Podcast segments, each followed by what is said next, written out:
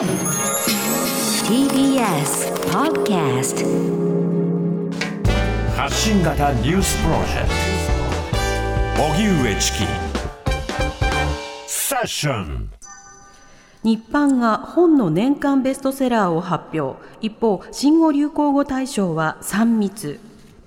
日本出版販売は今日付で2020年の年間ベストセラーランキングを発表小峠小夜春さんの人気漫画の小説版鬼滅の刃幸せの花が1位となりました。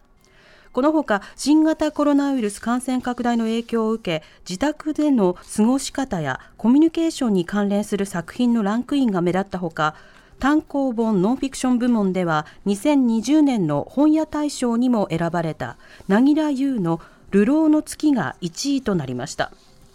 一方ユーキャンが今日今年の新語・流行語大賞を発表対象には新型コロナの感染防止を目的とした3密が選ばれトップ10には2月からネットフリックスで配信が始まった韓国ドラマ「愛の不時着」や任天堂スイッチのソフト「あつ森集まれ動物の森」などが選ばれました。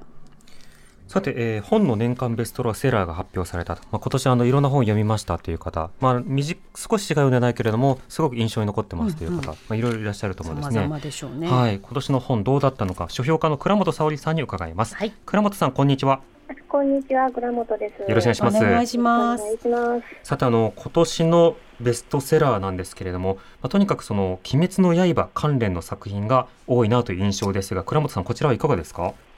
そうですね、ちょうどあのアメリカとかでも人気だっていうニュースが今、ネットニュースで話題になってたりもするんですけれども、えー、もうこちらの作品はやっぱり少年漫画としての王道的なストーリーを踏襲しつつ、こう非常に現代的なモチーフや社会問題を読み解くこともできるんですね。えー、だからこう時間が経った後も皆さんがこう見た人たちが語りたくなるような作品ということなんだと思うんですよね。うんなるほど。倉本さんはねあの少年ジャンプ毎週雑誌で買ってますもんね。そうなんです、うん、ジャンプ読者なんです。はい、だからまだコミックの最終巻は出てないけれども、まあ、倉本さんはだいぶ先に、まあ、あの最終話のどうなってるかを知った上で今の映画ブームとかも見て見てるわけですよね。そうそうですね、うん、なのでもう最初にこう連載始まった時からこうかなりこう残酷で過酷な状況とかも描いているし、はいこう絵柄も独特だったので、うん、こんなに大人気になると思っていなくて、えー、もちろん本人と私読者としてはすごく好きだったんですけれども、うん、でしかもそのコロナの影響でこう映画やその漫画の観光とかが遅れたりとかそういう諸々のこととかも多分重なってなんかこうブームが一旦冷めてしまうかもしれないなと思ったんですけれども、はい、全くそんなことはなく今も映画館がで大人気っていうのを聞いて、うん、ちょっとこれは現代的なこう世相を表しているのかなって思いました、うん、またメディア横断的にこうリレーがつまあ、つながっていったなという印象もありますけれども、はい、あのその他ランキングからあのどういった傾向を今年は読み取りますか？やっぱりそのリアルなその書店さんに出かけて買うっていうことがちょっとまあ難しい状況だったりとかしたので、はい、まあ、ネットで見つけてそのまま買うっていうこうあのスタイルが割と受け入れられたところもあると思うんですよ。うん、そうするとやっぱり新刊その今年出た本だけではなくてやっぱ去年とかもっと前の年に出た本とかが人気になることが多くて、うん、ここやっぱ数年はその傾向が強いですね。そうですね。まあ、少しもう一度口コミで話題となってあの少し前のあの著作などがまあ、またランクインするということもありました。うん、その中でそのジャンル別でいうところでいうとそのフィクションの部分などについては倉本さんどういうふうにお感じになりましたか？そうですね。これは鬼滅の刃にも言えることなんですけれども、はいまあ、その多様性といったものとこうどう向き合うのかということと、うん、あとはやっぱりその一人一人のその尺度というか物差しというのが違うわけですよね。はい、でその物差しがぶつかり合った時に私たちはどういうふうに対処すべきなのかみたいなものが、えー、作品に反映されたものがやっぱりランクインしているなっていうような印象があります。うん、小説の分野ではいかがでしょうか？と凪良優さんの「流浪の月」という作品がランクインしてるんですけれども、えー、これは本屋大賞の対象にもなった作品で、えー、こうでここ近年 SNS 上でまる警察といった言葉がね話題になったりとかしたと思うんです、ね、自粛警察とか。そうですよね、はい。こうやっぱりその世間の人たちが感じている善が時に時に暴力になってしまうみたいな状況を、うんうん、まあ、とある事件をモチーフにして描いていく作品で、えー、まあ、こう主人公は表面的な事実からだけ判断するとこう拉致監禁事件の被害者なんですね。はい、ですけれども本人の見た真実のその状況の説明という形で言うと、うん、こう居場所がない少女だった頃に公園で出会ったとある大学生と、まあ、一月一定期間共に暮らした経緯があって、えー、その大学生とはままるでそういう肉体的な接触も一切なく嫌なこともされずただ共同生活を営んでいただけなんだけれども、うん、まあ、それが世間に発覚して、まあ、その事件の様子とかも、ね、ニュースで流されてしまって、えー、でもずっと被害者としてのレッテルを貼られ続けて生きていかなきゃいけなくなるっていう。うん。そうしたその、まあ、語り方というものが一方的にこうステレオタイプなものにこう、まあ、回回収されていってしまうようなそうしたものも描いている作品なんですか？そうですね、あの実はその居場所がなかった時というのはその自分がそのもともと暮らしてた家族、まあ、親戚の家で、まあ、そそこで性的被害に遭っていて、はい。でそれが人に話したいんだけど話せないような状況があるからどうしてもこの表面的な事実だけが一人歩きしてしまって、こう自分にとっては恩人に当たるようなその大学生が加害者として事実が一人歩きしていってしまうという。えー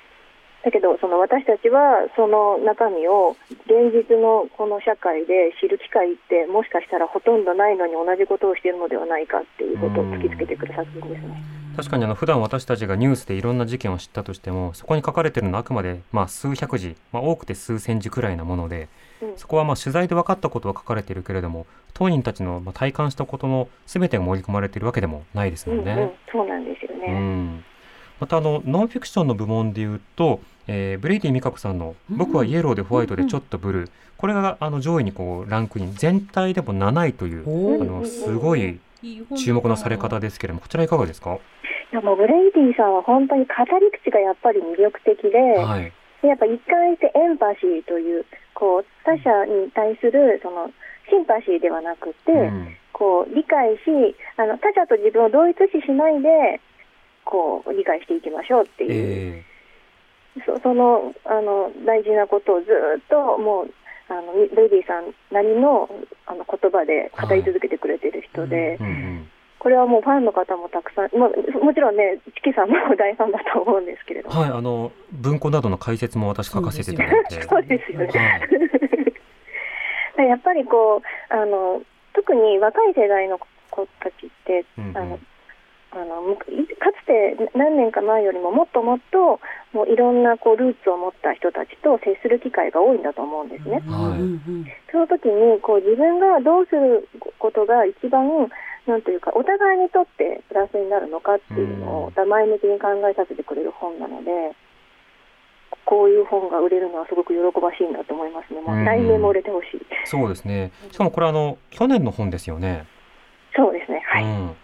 先ほどおっしゃっていただいたように去年の本だから本来であればその書店からそろそろあの棚から外されていくような本でも、うんうん、ネットでまた口コミになってこう陳列されたりとかあとはやっぱり書店員の方でもファンが多かったりするのでその本をこうコーナーとしていつまでも作り続けたりとかあとフェアとかを展開してねそこであの独自のラインナップをするなどいろんなところで努力が続いてますよね。そうなんですよ。なのでやっぱりこうやっぱりあの書店員さんもいろいろ工夫して考えてくださっているところもあって、えー、でも先ほどまた鬼滅の話になっちゃいますけれども、はい、こうキャラクターが全然話を聞かなかったりとか、うん、こう忖度ゼロだったりとか、えー、もうとにかくコミュニケーションがそんなに滑らかにいかないキャラクターたちがたくさん出てくるんですよ。はいでもそれってあのギャグとしても見れるんだけれども同調圧力の息苦しさからこう自由になるっていうふうにも読み解くことができて、うん、その例えばこう僕家を読んだ人たちが「鬼滅って本当はこういうふうに読めるんじゃないか」みたいなふうにして、えー、時間が経つとそういう感想が建設的な感想がたくさん出てくるんですよね。うんなので新刊だけではなくやっぱり2年3年前の作品に手に取って触れることで今社会で何が起きているのかってことがすごく立体的に見えてくるんだと思うんですよね。うんなるほど確かに、まあ、あの作品の解釈もいろいろでそれこそ「鬼滅の刃」でもその炭治郎主人公があの長男なんだから頑張れと自分を鼓舞している画面、うん。うん、場面とかも、うんうん、そうしたような言葉で自分を鼓舞するしかないいじましさであるとか、うんうんうんうん、あれそれがちょっと何かギャグのように見えてしまうであるとかいろんな受け取り方をね読者の方がしてそれぞれがまた発信もされてますもんね。うん、そうなんですよね。うん、なるほど。まあ、あの今年もいろいろなランキング見た上であこれ読み残してるなっていうものがあったらね、うんうん、ぜひともまた手に取ってほしいですね、うんうん、はい倉本さんまたあの小説などいろいろスタジオでも作品紹介してください、うん、はいありがとうございますぜひ、はいよろしくお願いします。ありがとうございました。ありがとうございました。ありがとうございました。え書評家の倉本沙織さんに伺いました。TBS Radio。TBS Radio。荻上チキ。